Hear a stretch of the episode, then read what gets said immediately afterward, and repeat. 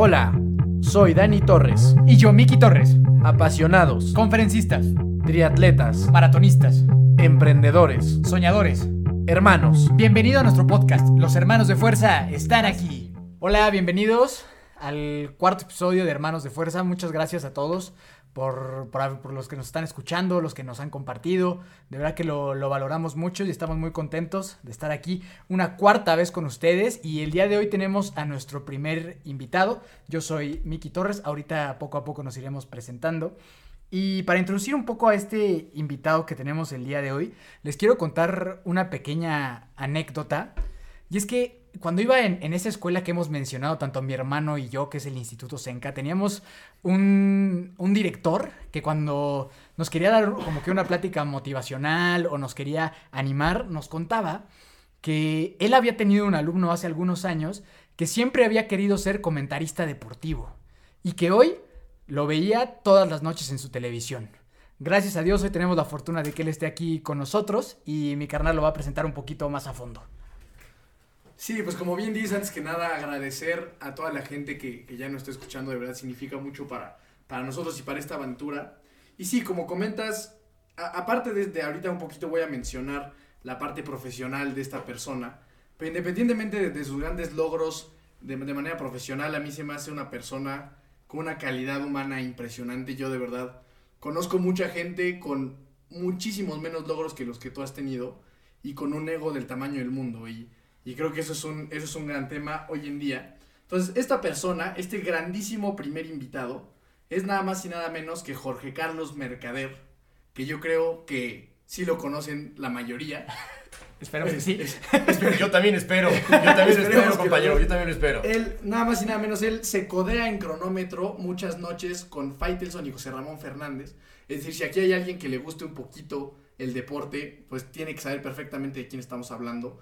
Aparte de esto, sale en Sports Center, Radio Fórmula, es analista de fútbol internacional y de fútbol nacional, entre un millón de cosas más que ya él les platicará. Entonces, por favor, demos una gran bienvenida a Jorge Mercader. ¡Bravo! Señores, con esa bienvenida me van a hacer llorar. Qué gusto, mi estimado Mike, mi estimado Dani. Gracias por invitarme. Es un placer y qué fregón que tengan un proyecto donde se pueda combinar el lado humano con el lado motivacional. Me parece extraordinario. Entonces, pues a darle, a guitarrear con todo. Muchas gracias, hermano. Qué bueno que estás aquí. Y para empezar, te vamos a hacer lo que nosotros le llamamos a la sección las preguntas de fuerza. ¿Tengo que sudar? Tienes que sudar un poquito. Venga. Tienes, o sea, son preguntas sencillas, muy cortas, de poco tiempo para responder. Estás hablando como 100 mexicanos dijeron, tienes que contestar en chinga. Paso. ¿Va? no se vale esa. Dale. ¿Qué estudiaste? Estudié la carrera de Periodismo y Medios de Información en el TEC de Monterrey, Campus Monterrey. Bien. ¿Cuál es tu profesión? Periodista deportivo. Bien. ¿Cuál es tu edad? 33 años, pero ya la siguiente semana cumplo 34. Venga. ¿Cuál es tu deporte favorito? El fútbol. ¿Cuál es tu equipo al que le vas? Al Toluca siempre, forever and ever. Eso sí, eso sí no cae bien. Eso sí no cae bien. Es una gran respuesta. Eso Es la sí no mejor cae respuesta bien. del cuestionario, Mike. Es la mejor respuesta. ¿Cuál es tu película favorita? Ay, es una buena pregunta. Me encantó, y no es porque la acabo de ver, pero me fascinó. Jojo Rabbit, ¿ya la vieron? Sí, está muy buena. Espectacular, me fascinó. Y solté algunas lágrimas, me encantó. Sí, gran, gran, gran película, gran película. ¿Y artista o canción favorita? Aquí es donde se les va a ir el rating. Pero es una confesión que lo voy a hacer por primera vez de esta manera tan abierta. Mi artista favorito. A ver. ¿Están listos? Sí. Redoble, por favor. Ricardo Arjona, caray. ¡Sí! ¿Cómo no? ¿Cómo no? Y no es broma, ¿eh? ¿Es real? Es real. Ah, pero chingón, yo también. Nosotros fuimos a un concierto. Fuimos a un ¿te concierto? ¿Y qué tal? Bien, Chingón, no, yo chingón. La gente lo menosprecia, Yo- pero yo- es un gran cantante. Yo creo que a toda la gente le gusta, pero se avergüenza decirlo. Todo el mundo sabe quién es Ricardo Arjona, ¿estamos de acuerdo? Claro. Para bien o para mal. Ah, la canción. Hombre, sí, ah, sí, sí. perro, ¿eh? No se lo esperaban. Perfecto. ¿A qué persona admiras? Admiro a mi papá y a mi mamá porque han sido las que han estado conmigo todo el tiempo y también admiro mucho a mi hermana. Ok, y sin contar a tus familiares, alguna celebridad o alguien a que la gente pueda seguir. Admiro a Will Smith. Ok, Se me hace un actor extraordinario, pero un personaje que se preocupa mucho por tener un desarrollo espiritual y de apoyo con la gente. Eso me fascina. Es un tipo que, sin conocerlo, irradia bastante buena energía. de acuerdo. ¿Cuál es tu libro favorito? Mi libro favorito, mira, hay uno de Joe Dispensa que se llama El placebo eres tú, me encanta. Hay otro que se llama The Happiness Equation de Neil Pasricha, que también me fascina. Y hay uno más que estoy por terminar que se llama Todo está hot. Ido Ajá. de Mark Manson. Muy bueno. Buenísimo. Exacto. ¿Comida favorita? Los tacos, sin lugar a dudas. ¿Qué tipo de taco? El placero del Villamelón. Ok. Ahí Ah, está. na, Bien na, clarito. na, na. ¿Tienes mascotas? Sí, tengo una perrita que se llama Bartola, es una puj. Ok. Un dato curioso sobre ti. Un dato curioso, además de que me gusta Ricardo Arjona, que no uso pijama, uso pants para dormir. O sea, pants deportivos. Pants deportivo, y si es del Toluca mejor. Pero es en serio, ¿eh? no uso pijama, no me gusta, no sé por qué, pero tiene que ser un pants, es algo que... Sí. Ok, perfecto. Y por último, ¿qué harías si un día estás nadando en el mar y ves que se acerca un tiburón blanco directo a ti? Primero, sé que el corazón me estaría a punto de estallar. Y segundo, gritaría y patearía hacia donde fuese con tal de llegar a una zona segura. Pero me imagino eso está cañón. ¿Ustedes qué harían? ¿Tú qué harías? Mm, Pues nadar lo máximo hasta Sí, donde yo- pueda. pero la verdad. ganar la batalla, pues ya peleas sí. Y si ¿Y madrazos. si te haces el muertito, te dará una mordida? Yo creo que yo buscaría el, el mano a mano. Busca- Hermano, hermano, déjame le pico una costilla acá. Le hago un hurracarrana. No, ya no hay más. Ay. Hermano. Ah, pero es que tú estás muy fuerte, ¿verdad? Tú sí. Pero pues ya, pues imagínate el mío del mar, pues ya que te queda. Yo creo que ya No vas a valió, yo creo que ya valió madre. vas Y no le vas a ganar picando en un ojo tampoco, ¿no? de esas. O sea, más probabilidades, ¿no? Hay un buen Pues sí. cate ahí en el ojo. Sí, una o algo, patada o algo que le. Igual y resuelve. O los gritos del George lo van a asustar. Yo pienso que esa es la, esa es la clave, güey. Esa es la clave. el grito. Pues ahí estuvieron Perfecto. las preguntas de fuerza. Como pueden ver, hoy vamos a recibir una completa cátedra de comunicación eh, eh, que de este tipo de, de medios. Entonces, pues arráncate, mi estimado George. Eh, cuéntanos un poquito de tu parte personal, tal cual, de cuando eras niño, eh, cómo eras, porque yo creo que la gente de repente cuando ve personas en la televisión y este tipo de cuestiones, pues le da mucha curiosidad saber cómo es la parte humana de este ser humano. Entonces, no sé si tú quieres decir otra cosa ya para que se arranque. No, dale, encantado de conocer un poquito más sobre ti, de, tu- de tus sueños, de cómo eras de niño, de cómo llegaste a, a donde estás y todo sobre ti. Ahí les va un dato curioso. No me gustaban Ah. los deportes y eso me dedico. Los odiaba. Antes recuerdo que me sentaba en el sillón con mi papá a ver partidos de la selección mexicana y aborrecía, me aburría, me iba del salón, iba del cuarto, no podía. O sea, esto que 8 años, 10 años. Esto era cuando yo estaba, tenía como entre 5 y 7 años. Y no me gustaba porque nunca lo había practicado. Entonces, recuerdo que nosotros vivíamos en la Ciudad de México y nos movimos a Toluca. Y mi vecino en esa época era Marcelino Bernal, es el que le metió el gol a Italia en el 94. Sí, sí, sí, sí. Y yo no sabía quién era. Mi papá me dijo, mira, hijo, él es Marcelino Bernal, muy emocionado. Y yo, pues bien por él, ¿no? No tengo ni idea, pero platícame un poco más. Y me enseñó el video y dije, wow. Que es el de la media tijera, ¿no? Él No, es el que le el- mete, ese es Negrete. Ah, ese es Negrete. Ma- Marcelino Bernal es el que le mete el gol a Italia en el 94 cuando empata México en el Mundial con ellos a uno. Y yo cuando lo vi dije, órale, qué padre. Y me llevaron como mascota a un partido Toluca-Monterrey. Y cuando estuve en el campo, siendo parte del equipo en esa O fotografía. sea, pero como mascota con botarga o así nomás. No, no, mascota Ah. se le llama estás como niño. Como el niñito. Como el niñito que está sentado y la foto. Sí, sí, sí, sí. Y con ustedes, la nueva mascota del Toluca. No, no, no, no. Iba como. Un mini diablito. Como invitado especial. Ajá. Que no iba aparte nadie al estadio. Ese Toluca era muy malo. Ese día ganó de forma milagrosa. Le gana al Monterrey y empecé a practicar fútbol y me encantó. Y después, cuando le pedí a mi papá que me llevara a las fuerzas básicas del Toluca, porque como cualquier niño quería ser futbolista profesional, Claro. Todos. mi papá primero me dijo: Hijo, eres muy malo. No tuvo filtro, jamás inventó una excusa. Saludos a Clemente, saludos, saludos a Clemente. Un gran personaje, mi papá, un fuerte abrazo. Y a pesar de eso, me comentó, aún así te voy a llevar para que te des tu golpe de realidad. Y efectivamente, a los cinco minutos, cuando vieron que no podía coordinar corriendo, pues me sacaron. Pero fue una gran oportunidad para pensar en que lo mira o una de dos, o ser árbitro o ser periodista deportivo. Y afortunadamente cambié las mentadas por No, claro. Sí. las críticas. O sea, sí pensaste en ser Yo oficial. quería estar cerca del El fútbol. fútbol. Entonces me di cuenta que me encantaba el rollo de, de estar en el deporte. claro. Sí. Y así fue como empezó mi, mi sueño y empecé a tener claridad mental. Oye, pero ¿seguiste intentando jugar foot? O de O sea, ¿qué, qué tan Sí. rápido murió el sueño? Muy O sea, en ese rápido, muy rápido, porque aparte, fíjate, primero era portero y nada más me aventaba yo hacia el lado izquierdo. y no me podía aventar al lado derecho. Entonces decían, papá, papá, tú solamente tírame hacia la izquierda, a la derecha no. Y me molestaba cuando me tiraba a la derecha. Y me decía, es que hijo, cuando tengas un partido no vas a poder estarte nada más aventando hacia ese lado. Y después me hice centro delantero, marqué como dos goles en toda mi carrera en el Senca. El Senca. El Senca. Una vez más Y- el Senca. Una ca- un gol eh, de penal en el Argos. Y esa fue mi carrera futbolística. Siempre estuve en el combinado de las, de las escuelas, Ajá. eso sí. Pues porque me veían muy apasionado. Yo creo que le daba como cosita a los Ternurita. maestros, Sí, ternurita. sí, sí. Y me ponían ahí y era un tipo que con energía trataba de, de contagiar a mis compañeros y eso. Y así empezó. Así empezó el rollo de estar en cerca del periodismo deportivo. Y luego, o sea, esto estamos hablando de que eras un niño todavía. O sea. Primaria, secundaria. Sí, Te voy a decir dónde estuvo el punto de quiebre. Yo estudiaba la carrera en Monterrey y vi un comercial que decía, ¿tú quieres ser el próximo periodista deportivo de ESPN? Y yo, sí. ¿Y te gustaría estar en el Mundial de Alemania 2006? Sí. Pues esta es tu oportunidad, ¿no? Participa con nosotros en el casting que se llamaba Dream Job. Vi el comercial, yo estaba en exámenes finales en esa época y coincidían las fechas y le dije a mis papás, necesito estar en México. Y yo pensaba que me iban a decir, estás loco, estás en plenos exámenes finales. Y no, para mi sorpresa, mis papás me dijeron, te pagamos el boleto de avión, vas, te presentas y haces tu casting y a ver qué pasa. Y yo tenía muy claro que quería estar en el canal. Y en el casting estaba una periodista muy famosa en Estados Unidos que se llama Michelle Fontaine, el ruso Brailovsky en su momento que trabajaba para ESPN, Ciro Procuna, John Sutcliffe y productores. Eran varias instancias, alcancé a pasar la mayoría de ellas y pues hubo un momento ahí donde yo pensé que no iba a quedar.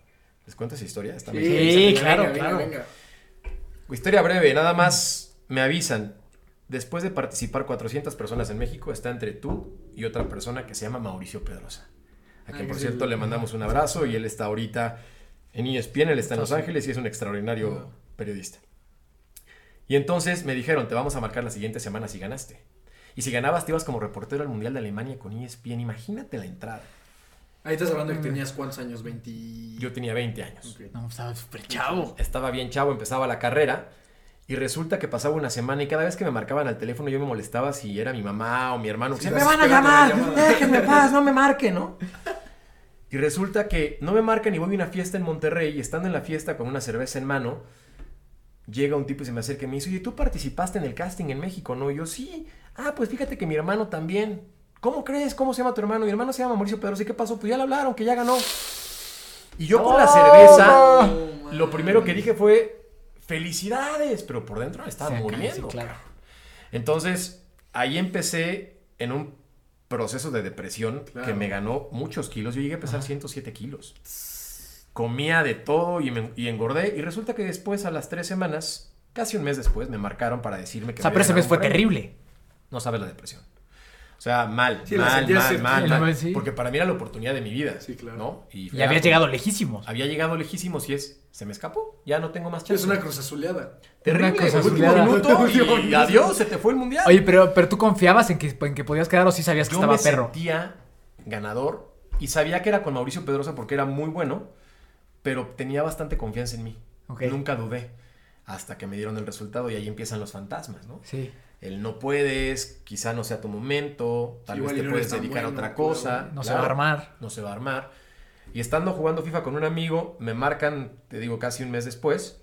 Contesto, hola, hablamos de ESPN, te queremos dar un premio. Ah, pues soy talla extra grande, ¿no? Gorra Ajá, negra, sí, sí, así, ya está. No, te queremos mandar al mundial para dos personas, todo pagado para una semana, partido México-Angola, imagínate. No, empecé a gritar y la Sí, locura. Y a partir de ahí otra vez me agarré a mi sueño y seguí insistiendo. No entré a ESPN directo, pero yo mientras estaba en Monterrey yo mandaba correos cada semana. Ahí es bien. Al director ejecutivo de ESPN le mandaba correos. Armando, si me necesitan en Monterrey, estoy como de reportero, ta, ta, ta, hasta que un día me dijo, Jorge, por última vez, ya no me escribas. Si hay una oportunidad, Te aviso. te aviso. Hasta que llegó Kikín Fonseca y esa fue mi primera oportunidad. Y así entré a ESPN. Pero ¿qué pasó? ¿Qué pasó del O sea? Es que aquí le- la, la historia está en que Kikín Fonseca juega con Benfica, Lo contrata Tigres. Me marca Armando Benítez y me dice, Jorge, ¿estás listo? Y yo, ¿para qué? A recibir a Kikín Fonseca al aeropuerto, queremos una entrevista en exclusiva con él. Imagínate, yo o sea, pero tú no nada, o sea, no estabas ni trabajando con no ellos. tenía nada. camarógrafo, no trabajaba para ellos, Sí, no nada. nada. Fue así de- Cero. Me dijo, vente a mi oficina, México. Tengo que platicar contigo. Fui y me regalaron el clásico triángulo que se pone en el micrófono. Ok. Que mi mamá, por cierto, dijo, ¡ay, qué bonito cenicero te regalaron! Y entonces eso me dijo, Armando, esta es tu posibilidad para entrar a ESPN. Quiero una entrevista en exclusiva con Kikín, imagínate. Y yo en Monterrey sin conocer a nadie del medio. Llegamos al aeropuerto, llegadas nacionales, un montón de periodistas. Llegadas internacionales, igual. ¿Por dónde te vas? Ni idea. Llegaba así, vuelo Benfica, Benfica, México, México, Monterrey. Tú piensas nacionales. Claro. Pero Claro. no tienes idea si lo van a sacar por una puerta de atrás, no sabíamos. Pues hay un, un camarógrafo al que le mando un fuerte abrazo, se llama Luis Guerra, amigo mío. O sea, pero es, va a llegar Geekin, rífate a hablar con él. Rífate, es tu rollo, haz tú. Ok. Así, sin nada, Sí, ¿eh? sin Sin nada. decirme nada. Yo temblando, ¿no? Y ahí todo gordito, Ajá. pero simpático, en el aeropuerto y resulta que me hice cuate de un federal de caminos que se llama Norman Ortega. Y él me dijo, oye, ¿tú me puedes conseguir boletos para el partido Monterrey contra Pumas? Y yo, sí. Bueno, pues si me consigues, yo te consigo a que entrevistes a Kikín, imagínate. Y yo, ¿cómo? Pues yo lo voy a escoltar. Y yo me encargo de que tú... le-". Dije, me, me está viendo la cara. En ese momento había Nextel. Nos pasamos nuestro PIN, o el número. Y ya, ¿no? Total, pasa media hora y me dice, va a salir por donde todo mundo aborda. Eh, pues dije, ni modo, me la juego. Nos pusimos ahí en medio, mi camarógrafo y yo parados O sea, solos. o sea, tú pusiste tu vida y tu sueño en manos del, del Toda oficial. la apuesta con Norman Ortega. O sea, Norman Ortega. Norman. Norman Norman Ortega. esperanza. in. Norman, si lo estás oyendo, te, amo, amo. Norman. Te amamos, amo. Norman. Y así entonces all in con Norman. Y de pronto me marca y me dice, va subiendo Kikín Fonseca por las escaleras de todo mundo a borda, quédate ahí. Y volví a dudar, dije, bueno, aquí me quedo. Y efectivamente venía Kikín Fonseca, Norman Ortega, varios federales de caminos y el representante de prensa de Tigres. Y cuando yo voy llegando con la cámara, los federales se abren porque Norman les dice, dele chance. Se abren y me permiten entrar a entrevistar a Kikín Fonseca. Yo sudando, nervioso, y mi primera pregunta fue, ¿cómo venía sentado en el avión, Kikín? Esa fue mi primera pregunta. Imagínate el nervio. la- No, no, no, no, no, no. O sea. Y entonces Kikín se empezó a reír y le hice cuatro preguntas yo solo con Kikín Fonseca y después ya vino toda la prensa. Y a partir de ahí es que entré a E ESPN. Y Norman Ortega tuvo sus cuatro boletos para ver a Rayados. Sí, sí. Claro, Norman Ortega es el héroe de Oye, su chela, ¿cómo no? Norman Ortega es el héroe de esta historia. Sí, sí, sí, estuvo, estuvo cañón. Y ya a partir de ahí tengo, acabo de cumplir la semana pasada 13 años en ESPN. Oye, pero ya, o sea, antes de que hicieras todo este tema como de, de, de o sea, de intentar... De Norman Ortega. a- antes de la historia de De Norman, Norman Ortega. O sea, ¿tú practicabas este pedo de, de, de, de la locución o qué? O sea... ¿o tenías Fíjate que mi carrera-? Siempre hablé en público, siempre me gustó. Y fue un rollo de estar practicando en concursos de oratoria y demás, pero nunca era con el asunto de televisión. Y en mi escuela, en el TEC, jamás me pusieron a practicar con las materias porque en periodismo era más escrito, era más prensa escrita. Y yo me empecé a meter y tuvimos un programa de radio que se llama Tiempo Extra, todavía existe, increíble, en Monterrey. Y ahí empezaba a practicar y echando a perder se aprende. Era como nuestra oportunidad para empezar a foguearte en el mundo real. Pero en televisión no. Y yo me acuerdo cuando hice mi primer casting ya para televisión, yo era muy malo. O sea, imagínate esto, una cámara frente a ti, el micrófono, no sabes cómo agarrarlo y tienes que hilar de forma natural y no verte tenso. Yo estaba tan gordito que se movían las carnes, güey. O sea, yo estaba temblando, te lo juro, no es broma. Estaba temblando, se veía mal y así. Pero la práctica me hizo Mejorar. mejorar día con día, como todo. Sí, claro, o sea, no, no, hay, no hay otro secreto más que la práctica y Cero, la hermano. constancia. Practiqué y fui muy decidido. Cuando tuve la oportunidad, la puerta de ESPN se me abrió, dije, de aquí no me suelto.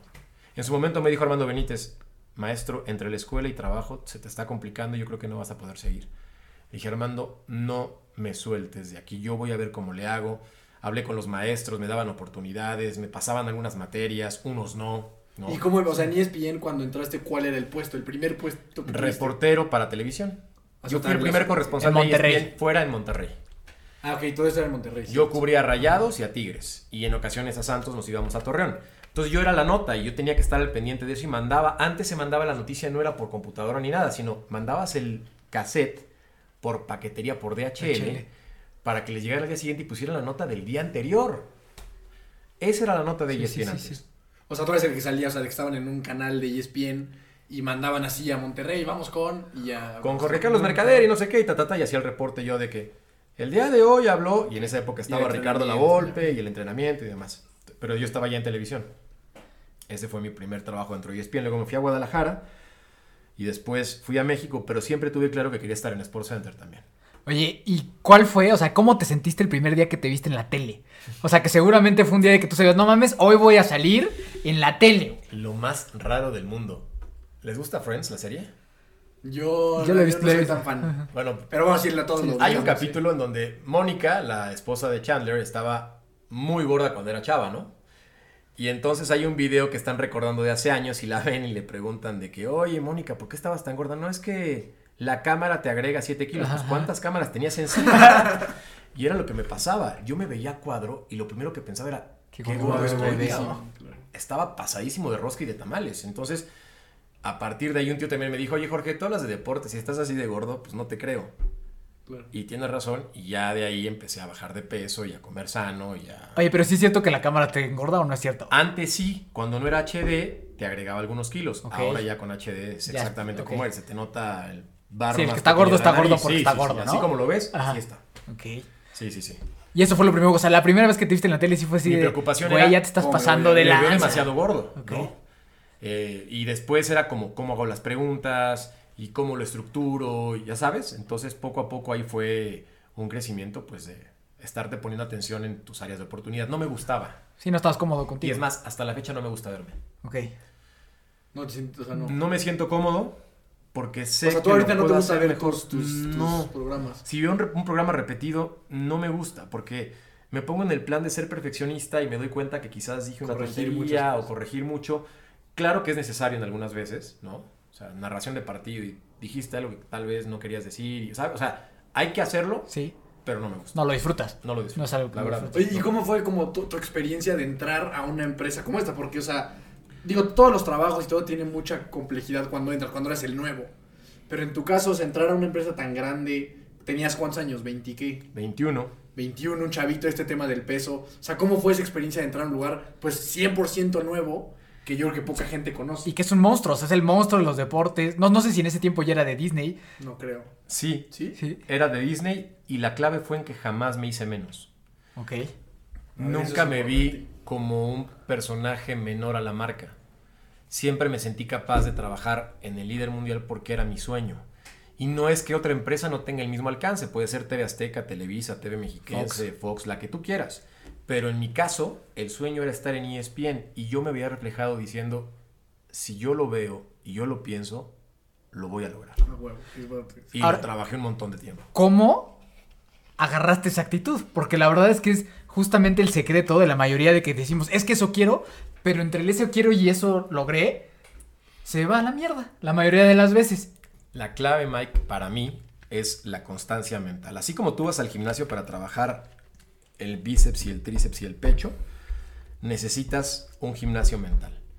Y entonces hay días en los que te da flojera leer, prepararte, estudiar, pero yo entendí que tenía que modelar a alguien que fuera para mí mi superhéroe en los medios. Modelar no es copiar, es tomar lo mejor de ese, persona, de ese personaje y adaptarlo con base a tu estilo.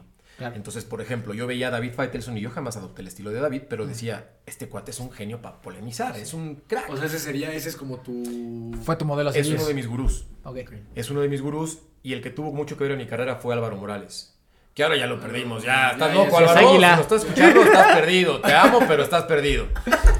Sí, el, el águila mayor, como ahora se. Corrigió el camino. Yo creo, yo creo que fue un hombre que corrigió el camino No bien. lo sé, hermano, parece falso. y, pero sí, siempre creí en mí porque mis papás tuvieron mucho que ver en mi educación de lo que tú quieres, lo puedes conseguir, pero tienes que trabajar Tienes por que eso. chingar. Todos los días.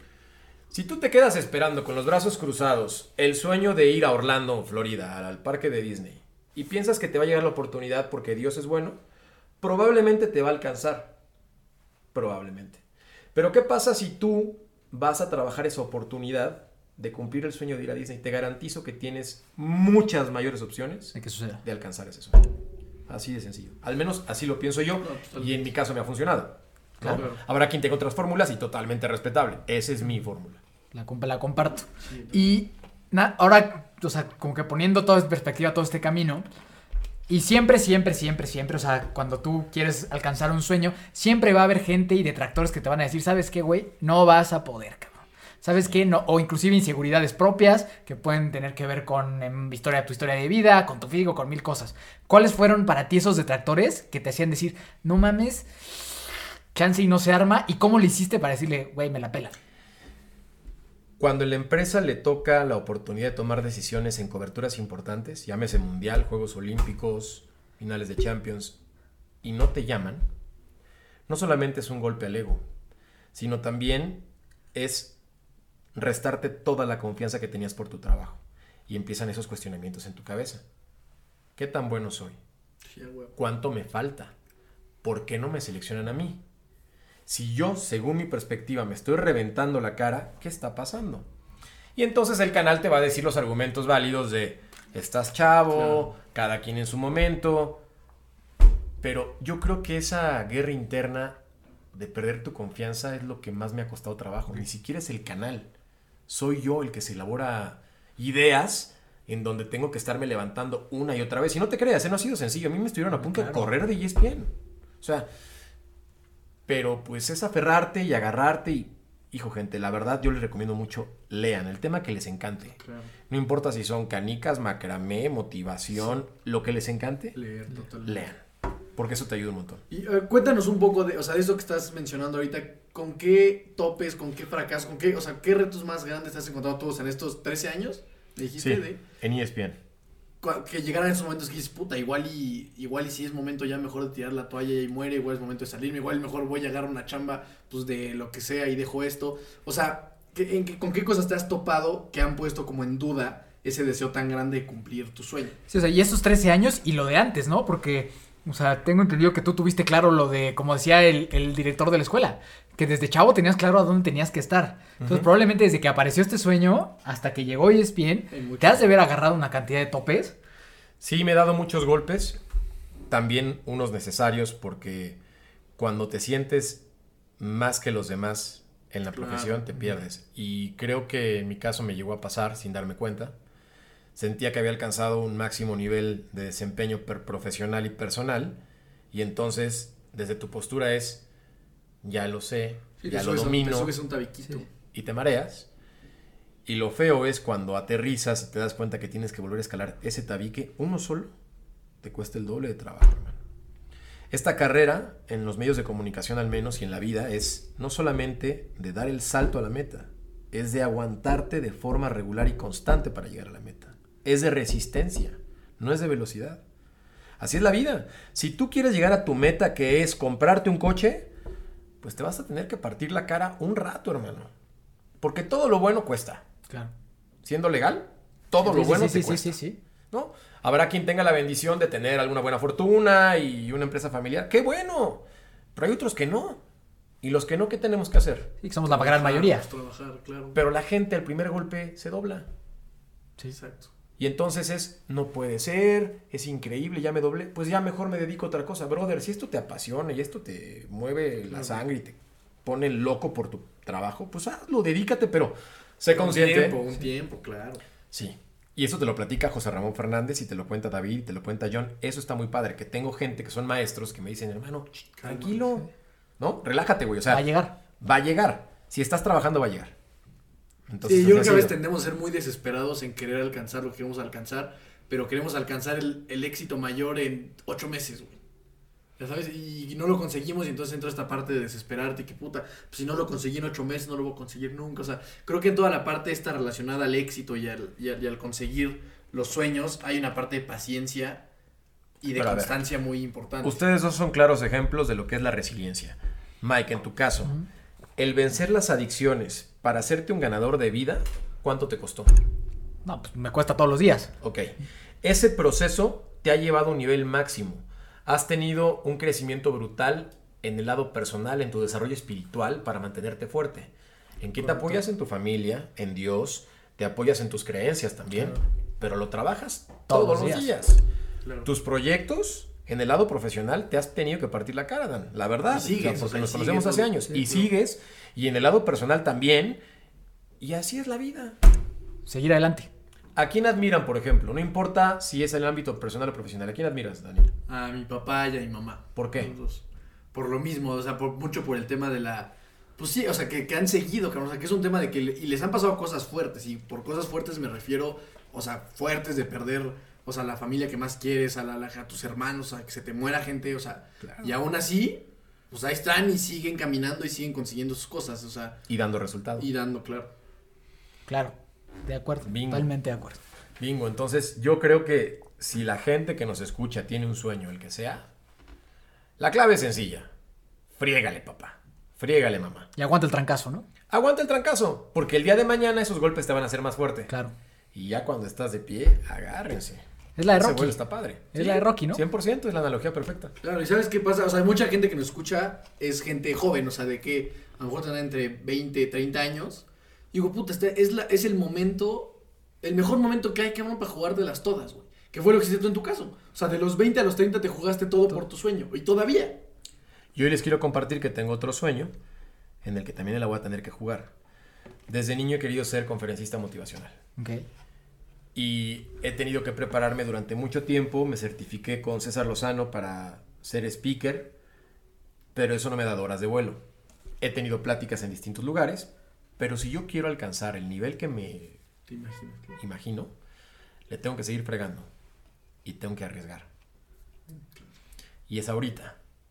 El día de mañana va a ser más complicado, sí, pero también se puede. ¿eh? Claro. Hay familias Sí, sí, que sí, se sí. la juegan y también pueden. Sí, pero ahorita estás en el momento, o sea, Es ahora. es ahorita. Es el donde- prime, papá. Pues sí, güey. O sea, es el prime. Entonces yo creo que eso está muy padre.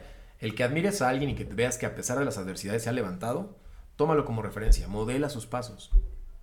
¿no? Y lo que te guste y lo que no, bueno, gracias, lo pongo a un lado y sigo, me encantó esto. Claro. Sí, pero comprometerte también con, con tu propio sueño y lo que, lo que te gusta, ¿no? Sí, entonces podemos como que concluir en, este, en este- esta charla breve ahorita que la resiliencia es importantísima 100%. para conseguir tu sueño, ¿no? Y la constancia, o sea, el, el estar y el estar y, Y el aguantar, estar y el estar. ser resiliente y aguantar y seguirle chingando. 100%. Y ahora, hablando de esto que nos comentas, yo creo que sería muy interesante que nos platicaras. Digo, ya nos contaste un pequeño resumen como de tu carrera, pero ¿qué sigue ahora? O sea, este tema que nos cuentas del sueño, o sea, ¿en dónde estás parado? ¿Qué buscas hacer? ¿Qué quieres impactar? O sea, ¿qué, qué planes hay para ti ahorita? Mi plan a mediano plazo es cubrir una Copa del Mundo. He cubierto previa de Copa del Mundo en Brasil y previa de Juegos Olímpicos en Brasil. ¿Qué es exactamente previa para la gente Que estás un par de semanas antes del evento y lo cubres y al momento del evento te regresas. Entonces, por diferentes razones, ha sido mi meta el cubrir un mundial estando on-site. Sí, sí, sí. Ahí. O sea, va full, Ahí. claro. Esa es una meta personal en el lado periodístico y me encantaría seguir creciendo del lado del análisis deportivo. Hoy me ha tocado hacer muchos partidos de fútbol y a veces, por ejemplo, te toca, me tocó el viernes pasado, Venado Zacatepec, cabrón. Dios Ok, santo. claro, y entonces, Sí, ni es, hablar. a ver, Sí, fíjate lo que claro, voy a hacer el enfoque. Claro, claro. No puede ser, me toca Venado Zacatepec. Saludos a la gente de Mérida y Zacatepec que nos están escuchando amablemente. No es nada personal. Este, Gran nivel. Gran nivel, pero no, yo estaba como puta. Pero dije, no. La gente que le va a Venados quiere tener una transmisión de calidad y la de Zacatepec igual, ¿no? Zacatepec igual.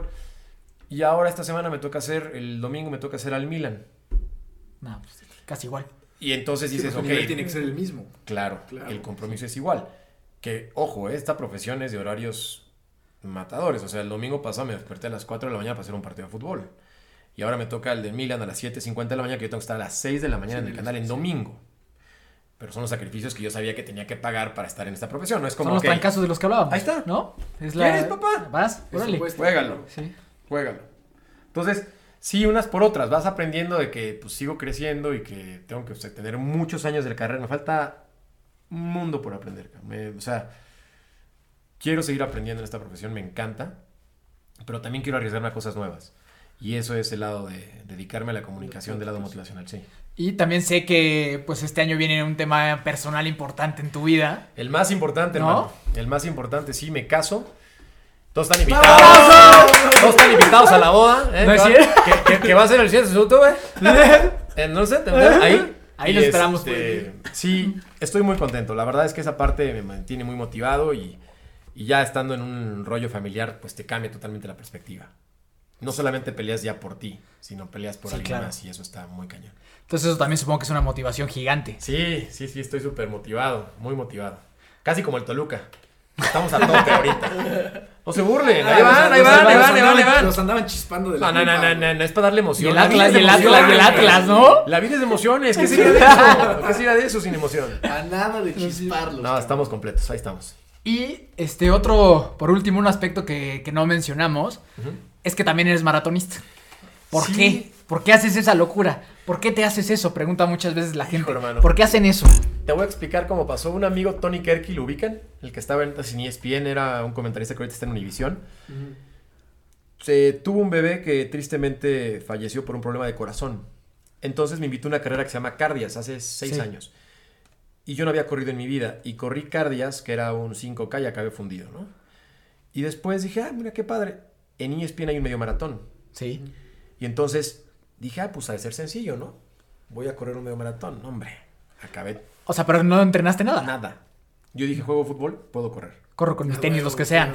Corrí con unos tenis pésimos, así ya sabes, plataforma levantada, está todo mal, todo mal.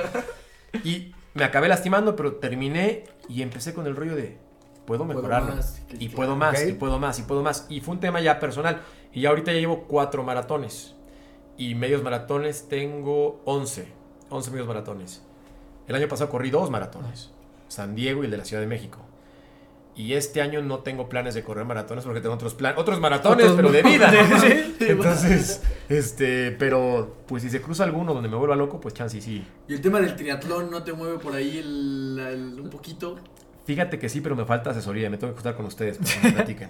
Sí, eh, le tengo un poco de temor porque no sé, ¿sabes? Claro. O sea, ya dedicarme Es- a la es el riesgo, es el Claro, riesgo. es el riesgo. Es el mismo. Entonces, pero ya, espérame, vamos paso a pasito. O sea, ya fueron los maratones, entonces ahorita Mira, La boda. Mira, viene la boda. vamos, vamos a hacer lo siguiente. De aquí a tres años un triatlón. Sí, sí lo hago. Dos. Espérate. Es la boda, la boda. O sea, la es la- boda. Este la boda y el siguiente. Uno chiquito. Bueno, vamos, vamos viendo, vamos viendo, pero sí. Ah, que se moje, ¿va? Mójate. Que se mójate, moja, que se moja. Todos los espectadores. Aquí estamos, bueno, muy bien. Estamos en 2020, enero, ¿no? Ajá. Empezando febrero. 2020. Yo sí creo que en un par de años, par de años, O sea, 2.23. enero 22. No, 2.22. 22. 2022. eh, sí, 2022, hago algo, ya sea un duatlón o un triatlón, sí. Lo está diciendo Sí, sí, sí. Jorge Pero Carlos. necesito, Mercado. necesito de su consejo. No, de sí. aquí, de aquí, de aquí, sí, te, sí, en serio, de aquí ¿eh? te llevamos. Órale. ¿Ven lo que me aquí. hacen hacer, muchachos? Aquí se arma el próximo triatleta en un par de años. Paz su mecha. A reserva de cualquier lesión, no vayan a pensar, también ya la edad uno le pega. Ustedes porque están chavos. Es más amable, es más amable la Pero sí nadada y la bicla, ¿eh? ¿Tienes cuántos años? ¿Nos dijiste cuántos años tienes? No. Eh, Ah, dijo, cumplo el ah, 4 de febrero 34. 34. Sí, no, el campeón de Ironman tiene 38. Puede ser campeón de Ironman. pudo. Sí, él No sé, pero mira, te la dejo votando. Sí, sí, sí, ya. Ese lado está, está padre. Ahora, no, espérense. Me ponen a mojarme a mí, que bueno, es su programa y hagan lo que quieran, pero ustedes también deberían de animarse a algo. ¿Tú qué no has hecho que te gustaría hacer? Pues A ya, ver, este, estoy inscrito ya para el que nunca lo he hecho y está cabrón, es el medio Ironman.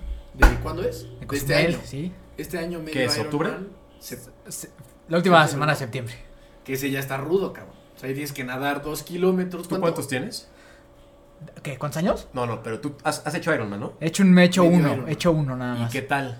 Ah, pues acabé hablando con la Virgen. Sí, no inventes. güey. Acabé No, es que a ver, o sea, con nadas dos kilómetros, güey. Que es una locura, obviamente mar abierto. ¿no? Mar abierto, Mar sí, abierto. porque la- habrá gente que no tenga idea. Ah, pues dos kilómetros me los vengo nadando. No, no, no, no, no, Mar abierto, no. que vas contra corriente Sí, y se te cruza arriba y tiburón para abajo. y- El tiburón y del la que gente- hablábamos, la gente se pone bien loca. Es verdad La que gente- sí, en las brazadas te acabas con Sí, golpes. Sí, y es verdad, es verdad. Sí, codazos y tienes que ser vivo y no y, y un tema de calma mental y sí, sí, es un pedo. Eso está heavy, ¿eh?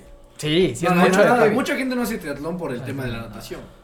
Pues porque sí es muy... ¿Cuánto Ah, tiempo no. promedio calculas en- para dos kilómetros? No tengo idea. ¿Cuánto nada? Sí. Pues como 55 minutos. O sea, ¿no? yo creo que el, pro- pues tú sí. O sea, yo el, como el 55. promedio entre 40 y 50 minutos. 40, 50. Sin parar en el mar, güey. O sea, y no hay de dónde agarrarte, no hay de que... Y luego échate el maratón. No, luego Más bien, el bicicleta. 90 en bici y luego terminas con medio. Ese es el 70.3 el que va a hacer Dan. ¿Y en bici cuánto te echas? 90. ¿En pero en tiempo? En tiempo, en tiempo. Tres horas, alrededor de Tres tres horas. No inventes. Sí, o sea, todo, yo, o sea, que lo espero hacer como entre 6 y 6 y medio. Sí. No, y el Ironman está mucho más violento. Yo voy a ese, o sea, y para mí lo que voy a hacer nuevo este año es ese. O sea, que es el doble de eso. Que te avientas cuatro nadando. Cuatro nadando, 180 de bici y bájate a hacer un maratón. No, no, ¿cómo le haces? Sí, pues así. Así como literal la, mis- la misma clave que nos diste tú hace ratito, sí, sí, sí, igualito. Salir, pararte, entrenar. Aguantar el trancazo, ¿Cuánto aguantar el tiempo dolor. entrenaste para tu Ironman? Un año entero. Es una bestialidad. Un año entero y ahorita pues otro, pues, ya otro año entero. Nada más que ahorita sí ya se puso pues de tres horas diarias, cuatro horas diarias. Eso ya sí se, está muy Ya claro. se pone, pues sí, ya se, ya se pone más interesante ahí el, el tema, pero literal, literal, o sea, yo sé que suena como algo imposible y bueno, ustedes dos me conocen de toda la vida como yo estaba antes. Y, y es lo mismo que Y tú. Un, y- un par de gorditos tenemos aquí. tenemos un par de exgordos. gorditos. Es el club de los, de los exgorditos. Pero, y de verdad, o sea, la gente dice, ¿cómo logras esas cosas? Y como tú dijiste, constancia, despertarte todos los días por tus sueños, chingarle, aceptar que te va a doler, ¿Qué te motiva? ser una mejor versión de mí mismo que pueda inspirar a los demás. Joya. Eso, Joya. literal. Joya. O sea, ser una mejor versión mía que inspire a los demás. Eso es. O sea, no hay, para mí no hay, no hay otra rota. Y para la gente que no nos anda viendo, solamente nos escucha, es muy padre ver, además de la cantidad de, ¿cómo se llaman estas cosas? Funcos. Los Funcos, que son como 7226. ver las medallas que tienen, los números que tienes, o sea, está muy cañón, porque eso sí motiva. Y es como... Mira, se fútbol, ¿no? trata, Claro, sí. claro, o sea, porque Sí. estás, no es el competidor que estuvo en los Juegos Olímpicos, sino Claro. somos Seres humanos, ¿no? De cero, venimos desde, o ¿De sea, o sea, bueno, tú y yo deportivamente venimos de menos mil. O sea, ¿sabes? O sea, venimos así de apenas y saber correr, güey. Ahora, sí le puedo pegar un balón, ¿eh? O sea, tampoco piense que soy tronco. O sea, este cuate. O sea, sí soy tronco. Sí soy tronco, pero no tanto. Si latinas. Oye, ¿y para la bailada? Muy bien. No, Muy bien. no, Pone última cumbia, papá. Ese- ese muy acá, bien. sí, no, Ese no, no, muy no, bien. no, no, no. Vaya, una, una joya. Una joya. Pues porque yo creo que ya para despedirnos, que siempre tratamos de dar una recomendación final de lo que sea, cabrón. Dale una recomendación a las personas que nos están escuchando de lo que tú quieras. Un libro, una llevar. película, una sea. serie, una frase, lo que tú quieras. Una. Creo que la principal recomendación para la gente que nos escucha es que lo único que les importe sea su voz interior. Van a escuchar ruido por todos lados en la vida. Críticas, cuestionamientos, dudas incluso de tu propia cabeza. Pero tu espíritu, tu esencia, tus ganas de conseguir algo son lo más importante. Hazle caso a tu voz interior. Ese es un buen camino. Se cumple y se puede. Buenísima. Fan. Y yo creo que también de lo que dijiste, también de repente la retroalimentación muy positiva también es peligrosa porque te llega a nublar un poquito y te crees ya el chingón de todos y entonces llega un problema también de ego interesante, ¿no? O sea, yo creo que es importante a lo mejor tener oídos sordos a la parte negativa, pero también a los super aplausos y a, y a- y a la parte de, de- de esa parte de ego también yo creo que es importante mantenerte. Dice César Lozano, a quien también le mando un abrazo si un día nos escucha. Tómate una pastilla de Ubicatext. Ubícate. No te pierdas, no eres más ni menos que nadie. Sí, las patitas en la tierra, ¿no? Eres. O sea, Punto.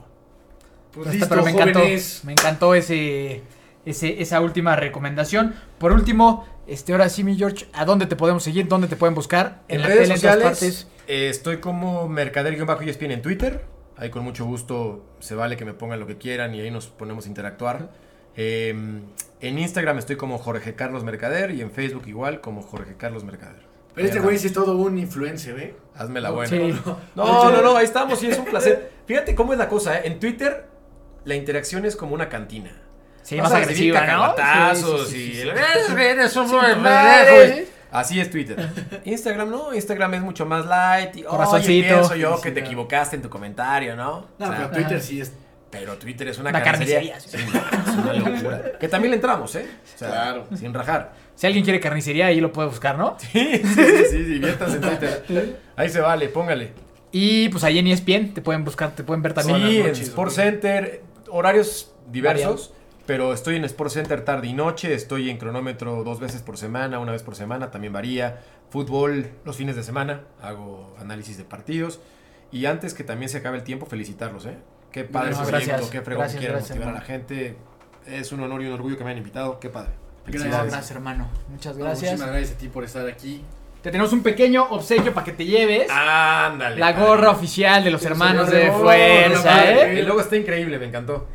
Qué bueno, con mucho cariño. Mañana Mucho cariño. Muchísimas gracias. No, hombre, gracias a ti. Pues vámonos. No ¿Dónde- dónde qué te buscan? pedir. A mí ya saben, Daniel Torres con dos O's, porque ya estaban ocupadas las que no tenían dos O's. Entonces, pues es lo que hay. Instagram, Twitter, TikTok. El TikTok, el videos TikToker, este sí es influencer de TikTok. emprendedores. Oye, pues ahí chingón, ¿eh? Que apenas lo bajé. orgánico está duro, Sí, pégale. sí, sí. Güey, un mes, 6 mil seguidores. Ah, ¡Míralo! ¡Míralo! Oye, es que el- la plataforma tiene un, o sea, un organic reach muy, muy accesible ahorita. Pero también haces como canciones y cantas. no, así. no. Baila, sí, sí, ese es Pero bailar. mis lip sync. ¿Sí? No, no, no. No, son como consejos de emprendimiento, de eso de lo que hablo y ya está. Pues ahí no se lo pierdan, no se lo pierdan. Qué fregón. Al querido Dani, a mí me pueden buscar con Miki Torres C, Fly Multisport Family. Eso es todo. Por último, nada más, mi más sentido pésame, mi George, porque vas a tener otro año sin campeonato con los Diablos. Ahí nos vemos. Es. Gracias a todos. Nos vemos a la Adiós, próxima. Échale.